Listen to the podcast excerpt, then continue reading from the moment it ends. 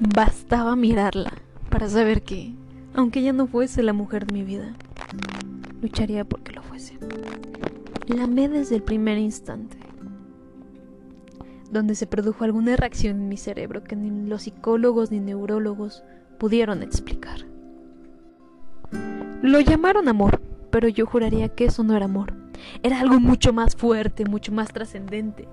Miré su alma bajo la luz de la luna y me enamoré. Como todo un idealista romántico que aún cree en los amores de libros. Después de todo, ¿qué puedo hacer?